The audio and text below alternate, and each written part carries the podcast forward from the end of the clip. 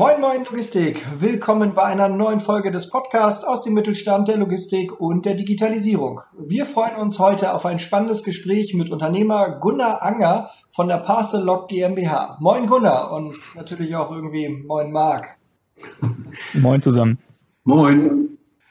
Gunnar, ähm, schön, dass du dir Zeit für uns nimmst. Ähm, du bist ja gebürtiger Kieler, deswegen ähm, haben wir ja schon im Vorgespräch herausgestellt, dass wir gar nicht so viel über Franzbrötchen sprechen müssen. Ähm, gibt es denn so ein, so ein typisch Kieler Gebäck, was man kennen sollte?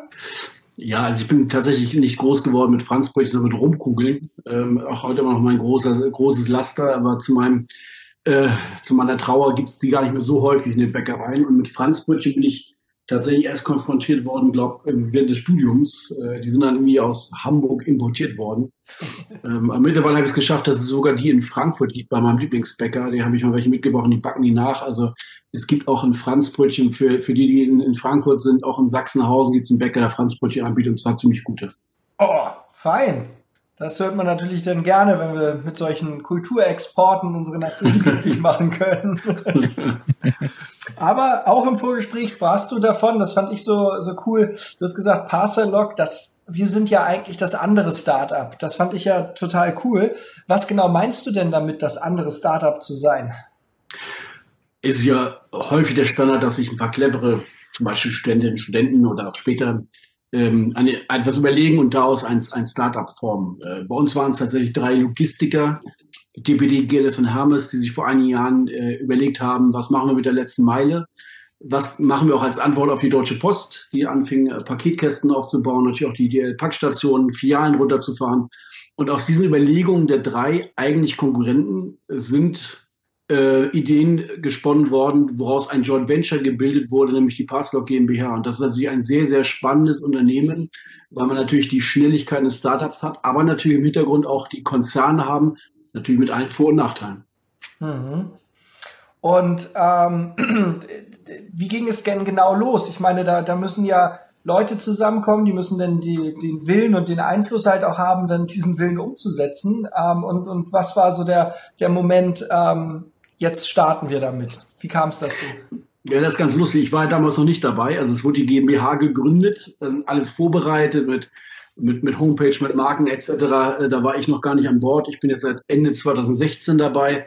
Gegründet wurde 2015, aber die haben sich tatsächlich die drei, man hat auch schon mal ein Gespräch mit anderen Logistikdienstleistern natürlich geführt, aber DPD, GLS und Hermes haben sich dann in den Jahren 14 und 15 immer wieder getroffen, Überlegungen gemacht und das dann wirklich konkretisiert und tatsächlich in eine GmbH reingegossen, was ja relativ selten ist, dass A, drei große Unternehmen etwas machen, B, natürlich auch Konkurrenten, ja, die sich natürlich schon äh, das ein oder andere Mal gegenseitig auf den Füßen stehen, aber in diesem speziellen Geschäftsfeld etwas gemeinsam machen. Und das ist eine ganz, ganz spannende Konstellation.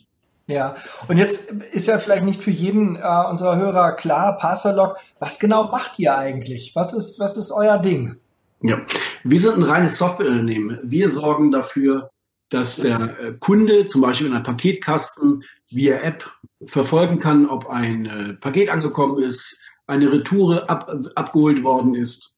Ähm, genauso, dass der Paketdienstleister zustellen kann. Das heißt, wir sind integriert in den Handheld, aber natürlich auch in den Paketkasten respektive in die Paketstation. Das heißt, wir sind so, das klingt nur so ein bisschen negativ, aber so ein bisschen die Spinne im Netz die sich um alles kümmert. Das heißt, der Paketempfänger, der Paketdienstleister werden von uns vollumfänglich abgeholt. Und wir haben auch einen First-Level-Support für den unwahrscheinlichen Fall, dass ein Paket mal nicht ankommt, was ja kaum vorkommt heutzutage. Ähm, meldet man sich bei uns per E-Mail oder per Telefon und äh, wir klären, wo das Paket äh, tatsächlich liegt. Ähm, aber jetzt mit den, mit den direkten Lockern, das heißt also den, den Paketboxen, wo ähm, äh, quasi so, äh, ich sag mal, die ähm, äh, Zulieferer ihre Pakete für die Empfänger hinterlegen können, wenn die nicht zu Hause sind. Die vertreibt ihr selbst nicht, sondern ihr organisiert quasi den Service drumherum. Genau. Also wir, wir sind Partner der Paketdienstleister und Partner der Hersteller und natürlich dann für unsere Kunden, die Paketempfänger, der Ansprechpartner dafür. Das heißt, wir lizenzieren unsere Technologie an die Hersteller, damit unsere Technologie dort bei denen eingebaut wird ähm, beispielsweise Paketkasten, ein Mehrfamilienhaus oder eine öffentliche Paketstation, das ist äquivalent zur DHL-Packstation. Und ähm, damit sind wir dann so, sozusagen die Spinne im Netz. Wir sind das einzig offene, relevante System mit Paketdienstleister ähm, in Deutschland. Das ist mir ganz wichtig, das hier nochmal zu erwähnen. Und mit meinen Gesellschaftern, GLS ist nicht mehr dabei, die haben einen sehr starken To-B-Anspruch, nicht so sehr To-C wie Hermes und DBD in diesem Fall. In Bezug auf die Passlog ähm, haben wir aber trotzdem Nummer zwei, drei und vier im deutschen Markt äh, hinter der DRL äh, bei uns drin, weil wir weiter mit der GLS zusammenarbeiten. Von daher ist es eine sehr spannende Konstellation. Eine Lösung oder so ein Konzept, das entsteht ja für gewöhnlich aus einem Problem. Welches Problem habt ihr gesehen, was euch äh, darauf getrieben hat, so eine Lösung anzubieten? Auf der einen Seite das steigende Paketvolumen. Ähm, wir haben im Schnitt jetzt letztes Jahr dreieinhalb Milliarden Päckchen und Pakete in Deutschland gehabt. Es gibt eine Studie von Oliver Wyman, die davon ausgeht, dass Ende des Jahrzehnts über neun Milliarden Päckchen und Pakete in Deutschland unterwegs sind. Corona-bedingt gehe ich mal davon aus, dass es wahrscheinlich eher mehr werden, beziehungsweise diese Zahl eher früher äh, getroffen wird. Und natürlich sind wir pandemiebedingt im Moment alle viel zu Hause, aber das wird sich auch eines Tages wieder ändern. Das heißt, wir sind sehr viel unterwegs, äh, wollen es auch gerne flexibel handhaben und deswegen macht es Sinn, von diesem Thema Haustierzustand ein wenig loszukommen.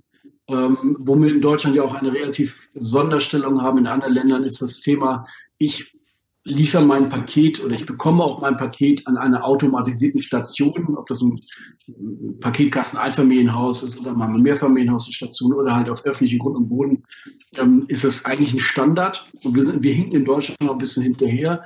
Natürlich auch bedingt durch die Sonderstellung, dass wir eine sehr starke Marktstellung der Deutschen Post haben, die mit der Packstation ein eigenes System haben, das aber ein geschlossenes System ist. Du hast es ja gerade selber gesagt, es ist im Prinzip das Locker-Konzept versus das ursprüngliche, das, was wir kennen, die Haustürzustellung. Wo sind die Vorteile des Locker auch gegenüber herkömmlichen Paketstationen? Also bei unserem Locker ist es halt so, es ist ein offenes System, jeder kann zustellen ähm, wirklich jeder, das heißt auch der stationäre Händler. Äh, wir haben zum Beispiel in Hamburg äh, Chris Kochtüter eingebunden, äh, ein, ein kleiner Wettbewerber ähm, von HelloFresh, der tatsächlich ähm, Kochrezepte, Kochutensilien, also die Zutaten dort schon verpackt und äh, sehr rege das auch in die Station zuzustellen. Ähm, und das wollen wir mit weiteren Partnern machen. Das heißt, wir sehen ja mit alle, was in den Innenstädten los ist. Und natürlich sind wir durchaus gewiss, dass wir da keine einheitliche Lösung haben, so dass die Innenstädte wieder florieren. Aber ich glaube, dieses Thema, wie bekomme ich mein Produkt an einen Mann, kann eine Hilfe sein, wenn man eine offene Station hat, die alle benutzen können, ist das schon mal ein großer Vorteil. Und man kann natürlich auch seine Retoure dann aufgeben. Als registrierter Passlog-User gebe ich meine Retoure ab und äh, hole vielleicht im gleichen Zug auch ein, zwei Pakete von mir ab, habe meine Retoure abgegeben und habe tatsächlich dann ein äh, Single Point of, of, of, of Touch dafür. Und ich glaube, das ist ganz, ganz entscheidend. Ich muss halt nicht für einzelne Dienstleistungen von Pontius zu Pilatus laufen. Und dabei ist es auch egal, ob es von DPD, GLS oder Hermes ist, kann es an der gleichen Station machen. Und das ist, glaube ich, schon ein sehr, sehr großer Unterschied. Es kann also tatsächlich jeder da zustellen. Jeder. Wer, wer kann dann das System wofür nutzen? Was sind da so, so Vorzeigebeispiele? Also es kann tatsächlich jeder nutzen. Dass die äh, Kollegen aus Bonn es noch nicht nutzen, hat, glaube ich, eher etwas äh, damit zu tun, wie unsere Gesellschaftsstruktur aussieht und natürlich auch mit eigener, eigener Strategie und eher mit dem Thema, ähm, wie sehe ich den Markt und äh, wie, wie, wie versuche ich natürlich auch meine Marktanteile zu halten. Ähm, grundsätzlich kann jeder bei uns zustellen. Ähm, wir sind offen für neue Kooperationen, äh, ob das nun ein stationärer Händler ist, der die Station nutzen will, oder ob das ein weiterer Paketdienstleister ist. Das ist ja Sinn der Sache, für eine Passlog ein offenes System zu sein. Das heißt, tatsächlich kann jeder, der auch diesen Podcast hört, ist herzlich eingeladen, sich bei uns zu melden, zu sagen, Mensch, das ist eine großartige Idee, da möchte ich gerne mitmachen. Es kann also tatsächlich jeder da zustellen. Jeder. Wer, wer kann dann das System wofür nutzen? Was sind da so, so Vorzeigebeispiele? Ja, also die Paketdienstleister GLS, die den Hermes sind integriert äh, bei uns drinnen. Das heißt, die sind tief integriert, nenne ich das immer so schön. Ähm, da äh, poppt tatsächlich auf dem Handheld des Zustellers auf, was er zu tun hat. Es gibt aber auch eine leichtere Integration, indem man sich einfach unsere Kurier-App runterlädt. Gibt es sowohl für Android wie auch für, für iOS ähm, wo der Zusteller einfach nur mit seinem handelsüblichen Telefon rangeht und zustellen kann.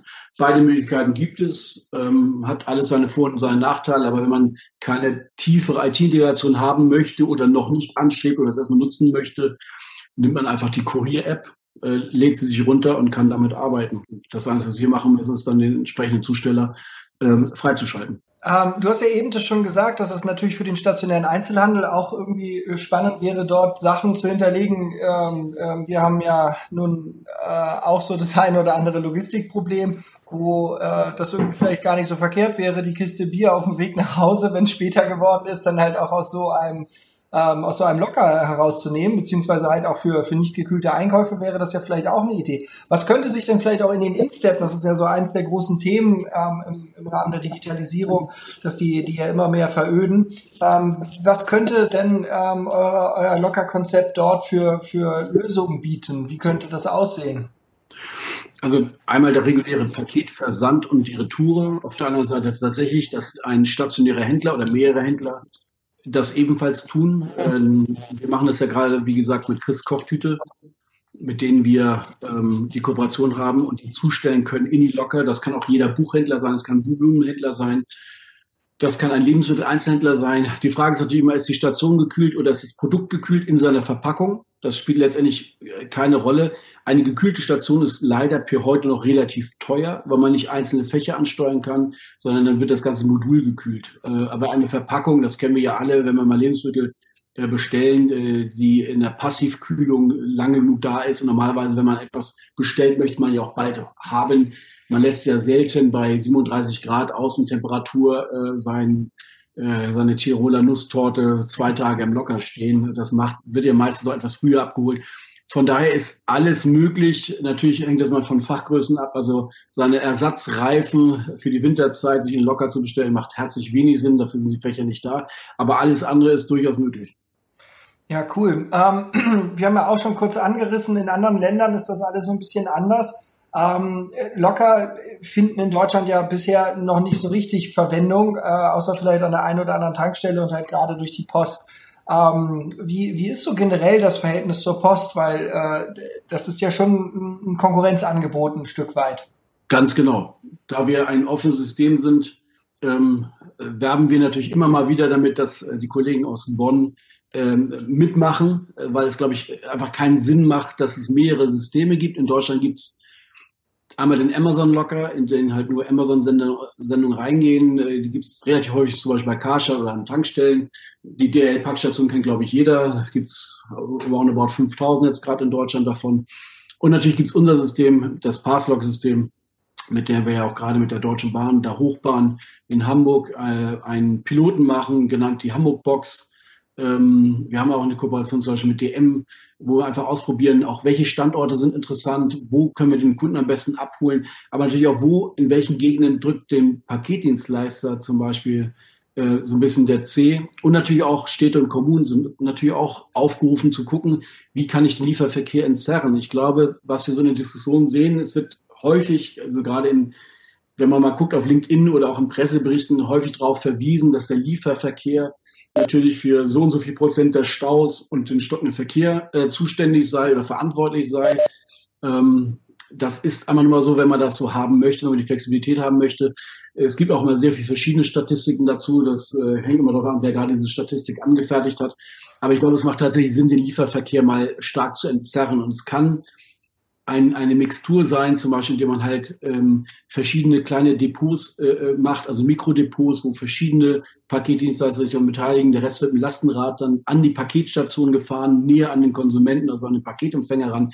Da gibt es ja ganz, ganz viele Möglichkeiten. Und äh, natürlich wäre es sehr schön, wenn so der 100-Pfund-Gorilla im deutschen Markt, also die Deutsche Post, Lust hätte mitzumachen. Äh, wir haben auch mal in der Vergangenheit das eine oder andere vertrauliche Gespräch mal geführt. Man läuft sich ja immer mal über die, über die Füße. Aber bis jetzt ist es nicht dazu gekommen. Und das finde ich persönlich sehr schade, weil natürlich auch gerade diese Packstationen und Paketstationen sind jetzt auch nicht so ästhetisch. Es ist jetzt kein Beitrag zur Verschönerung der Innenstadt. Und deswegen glaube ich, macht es wenig Sinn, wenn man zwei, drei, vier Systeme in Deutschland hat, sondern wirklich versucht, ein offenes System zu haben, von dem tatsächlich auch alle profitieren.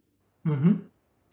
Nun ist ja in diesem Jahr durch oder im letzten Jahr muss man ja sagen, ähm, durch Corona hat sich ja nochmal das ganze Thema Versandhandel ähm, beschleunigt. Ähm, und nun ist ja die Frage, wie, habt ihr oder wie hast du das letzte Jahr wahrgenommen? Ähm, habt ihr gut zu tun? Leidet ihr unter Corona? Ähm, ist das Thema Fachkräftemangel für euch eins? Ähm, wie ist so die allgemeine Situation?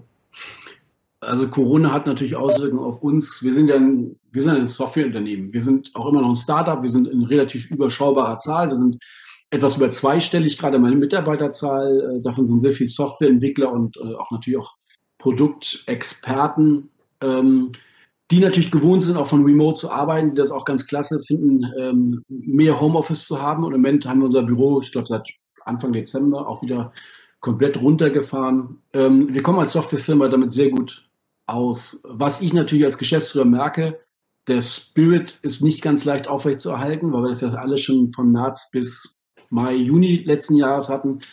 Ähm, man kann halt nicht einfach mal schnell irgendwo hin und mit jemandem was klären, sondern man macht dann, wir arbeiten dann zum Beispiel sehr viel via Skype mit dem Chat und auch mit den Videocalls. Aber natürlich, dann ist der andere im Call, ähm, dann ist er gerade nicht erreichbar, dann wird man zurückrufen, man kann man selber nicht. Dieses schnell mal Sachen klären, das fällt mir schwer. Und natürlich ist auch dieses Thema Brainstorming, auch mal vielleicht abstruse Ideen weiterzuentwickeln, vielleicht was fallen zu lassen, neu aufzunehmen. Man merkt schon, dass jetzt mit andauernder Zeit dieses Thema schwieriger wird. Ähm, und natürlich auch ein bisschen Company, Company Spirit. Wir versuchen das dann halt immer, wir machen eine Weihnachtsfeier dann remote, digital, dann ähm, singt eine Mitarbeiterin von uns, hat eine Mitarbeiter von uns gesungen, äh, dann gab es noch ein Gedicht vorgetragen und so weiter. Wir versuchen schon ein bisschen Spirit voranzutragen. Aber natürlich ist das auf Dauer nicht ganz leicht, wobei das von unserem Geschäftsmodell her für uns immer noch relativ ideal ist, wenn man sich andere Unternehmen anguckt. Mhm. Thema Fachkräftemangel ist natürlich bei uns genauso. Ähm, wir suchen natürlich, wie wahrscheinlich 120 Prozent der deutschen Unternehmen äh, Softwareentwickler, äh, wenn sich da jemand äh, berufen fühlt. Ähm, natürlich dazu herzlich gerne. Was ist genau deine Aufgabe bei Parcelog? Wir sind ja ein relativ kleines Team. Ich bin der einzige Geschäftsführer. Das heißt, ich kümmere mich tatsächlich um das große Ganze. Das heißt, Vertrieb, Strategie, ähm, bin auch direkt zuständig für Service und Support, auch für Marketing, PR äh, mit meinen Mitarbeitern zusammen und habe dann natürlich meine Mitarbeiter, die dann das entsprechende das Thema Technologie vorantreiben in Absprache mit mir. Aber als Einzelgeschäftsführer bin ich tatsächlich auch gegenüber meinen Gesellschaften, Gesellschaftern äh, für alles verantwortlich. Besonders wenn die Zahlen nicht stimmen. Okay. Ähm, ja, ist ja wesentlich und ist ja natürlich auch eine spannende Herausforderung, als, als Führungskraft im Mittelstand äh, auf so vielen verschiedenen Bereichen gefordert zu werden. Das heißt also, äh, sich um Marketing, um Personal, um Entwicklung und alles zu kümmern, wo man ja im Großunternehmen, äh, sagen wir, sehr spezialisiert auf einen Bereich ist, ne, muss man im Mittelstand ja wirklich breit aufgestellt sein. Wo geht denn so die Reise eures Projektes hin? Wenn du dir das jetzt aussuchen dürftest, so ähm, was, was sind so die, die nächsten Meilensteine, die du so ein bisschen schon mal ins Auge gefasst hast? Also wir finden sehr, sehr viel Gespräche mit Städten und Kommunen, ähm, die das ganze Thema Paketstation mittlerweile auch sehr, sehr interessant finden. Ähm, wir haben ja als Software-Unternehmen Software das Thema, wer, bestellt, wer bezahlt die Party. Es ist ja halt so, wenn die DHL eine Packstation irgendwo hinstellt, ähm, ist da zum Beispiel ein, ein, ein Lebensmittelmarkt, zahlt, bekommt dann Miete für diese Packstation, hat aber mit der Packstation selbst auch nichts mehr zu tun, weil es eine DHL-Station ist. Das ist bei uns anders. Wir sind Software, wir lizenzieren unsere Technologie an einen Hersteller und der Hersteller möchte ja an jemanden das verkaufen. Sei es nun ein Lebensmittel-Einzelhändler oder eine, eine Stadt, eine Kommune, ein Unternehmen. Und das macht es natürlich komplexer. Und ähm, wir gucken natürlich auch sehr viel, was im Ausland passiert. Es gibt ja im Ausland auch einige Unternehmen, ähm, die auch stark Private Equity getrieben sind. Es gibt eine Impost, die jetzt an die Börse gehen in den nächsten Wochen. Äh, da gibt es eine, eine Cardion aus, aus Frankreich, die dort sehr stark unterwegs sind, die natürlich sehr unterschiedliche Konzepte haben. Wir haben mit Kern einen, einen Herstellerpartner hier in Deutschland, wo die Schwesterfirma in Spanien äh, sehr, sich sehr um das Thema Innovation kümmert. Wir schauen also sehr viel im Ausland, was da so passiert und was es auch für Trends gibt. Auch das Thema Zustellung per Bluetooth. Also wirklich dann immer mehr versuchen, Zwischenschritte wegzulassen und tatsächlich äh, auch die kontaktlose Zustellung komplett zu machen. Ähm, was ich mir wünsche, ist, dass noch mehr Städte und Kommunen äh, offen sind für dieses Thema. Ähm, wir werden jetzt in den nächsten, wahrscheinlich eher Wochen als Tagen, eine Kooperation mit einer norddeutschen Stadt äh, bekannt geben, die im Rahmen der Hamburg Box auf uns aufmerksam geworden sind. Das ist die erste Stadt, die sagt, ich gehe hier ins CAPEX, das heißt, ich investiere hier in Paketstationen, stelle die zur Verfügung in einer Einkaufszone und am, am, äh, am Bahnhof. Ähm, und da würde ich mir natürlich wünschen, dass noch mehr Städte und Kommunen auf dieses Thema anspringen und sich natürlich überlegen, macht man das in Kooperation mit dem, mit dem lokalen stationären Handel, nimmt man sich andere Partner mit rein. Das kann ja auch zum Beispiel in Hamburg sein, wie, wie die Hochbahn, äh, dass man sich dann den, den ÖPNV als Partner mit rannimmt. Das kann auch der, das örtliche Stadtwerk sein, äh, die ja dann so in dem Thema Maintenance sehr viel unterwegs sind und sich auch um das Thema Maintenance der Station kümmern können. Ähm, das sind halt Wünsche, die ich habe. Und natürlich klar, unser System weiter auszubauen. Das heißt mit DPD und, und Hermes dieses Thema Rollout weiter voranzutreiben. Äh, von Hamburg aus natürlich noch in weitere Städte und Regionen. Ähm, wir sind jetzt im Bereich Mehrfamilienhaus sehr stark unterwegs. Das sieht man so nicht, weil natürlich nicht öffentlich jetzt zum Beispiel im, Checkout eines großen Versenders zu sehen sind. Aber wir haben über 500 Anlagen gemeinsam mit dem Herstellerpartner Renz in Deutschland. Ähm, wir haben ähm, über 1000 Paketkästen in Deutschland. Wir haben mit der Paketstation jetzt natürlich den ersten größeren Piloten in Hamburg, um dort mal zu sehen, welche Station funktioniert wirklich, also welcher lokale Standort. Das heißt zum Beispiel Hauptbahnhof Süd oder Wedel oder Dammtor, so die typischen Fernverkehr- oder Pendlerstationen. Oder wer sich in Hamburg auskennt, zum Beispiel in Barmbek oder in der Osterstraße, dort wo, ähm, sag mal, Feiern, Gastronomie, ein bisschen schwierig, aber Leben, Arbeiten, Wochenmarkt, Gastronomie zusammengeführt sind, ähm, wo sich Leute sagen, Mensch, wenn ich so morgen mit jemandem was trinken gehe, dann kann ich da auch mein Paket mir dort gleich hinbestellen und im Anschluss gleich mitnehmen. Und das sind so die Themen, die uns gerade beschäftigen und wirklich sehr freuen, wenn wir das System äh, noch äh, weiter ausweiten werden in den nächsten ein, zwei Jahren, um dann tatsächlich auch den, den privaten Paketempfänger ein Angebot zu machen, wo die sagen, das ist so interessant, da möchte ich unbedingt dabei sein. Unbedingt dabei wollen wir auch sein, und zwar, wenn es darum geht, Gutes zu tun. Die Corona-Krise sorgt ja für viel Leid und auch Missstände. Doch auch ohne die Pandemie gibt es in unserer Gesellschaft immer noch viel zu tun. Diese Arbeit wollen wir gerne unterstützen. Deshalb haben wir ja im letzten Jahr äh, unter anderem das Kinderhospiz Sternenbrücke, Straßenmagazin Hinz und Kunst, die Tafeln in Hamburg und auch den Kindertreffen Oldenfelde finanziell unterstützt. Letztes Jahr sind wir noch dafür gelaufen, für, für, für die Euros. Ähm, durch Corona sind wir aber fauler geworden. Deswegen haben wir gesagt, wir wollen dieses Jahr weiterhin Organisationen unterstützen. Aber ähm, wo unser Geld hingeht, das entscheiden unsere Gäste in unserer Sendung. Und diese Organisatoren, äh, Organisationen brauchen nach wie vor alle unsere Unterstützung, denn die ehrenamtlichen Helferinnen und Helfer können zwar viel, viel Zeit und auch Tatkraft in ihre Projekte investieren, aber ähm, für vieles brauchen sie trotz alledem Geld, wenn es darum geht, also ähm, äh, Lebensmittel, Bastelsachen ähm, äh, oder ein Auslieferfahrzeug zu unterhalten. Das geht man, das kriegt man leider nicht mit Tatkraft und, und Zeit alleine hin. Dafür braucht es dann halt Geld. Und ähm, deswegen spenden wir für jeden Gast in unserer Sendung 100 Euro. Und Gunnar, wohin und warum geht deine Spende? Ich finde das eine großartige Aktion von euch. Freut mich sehr.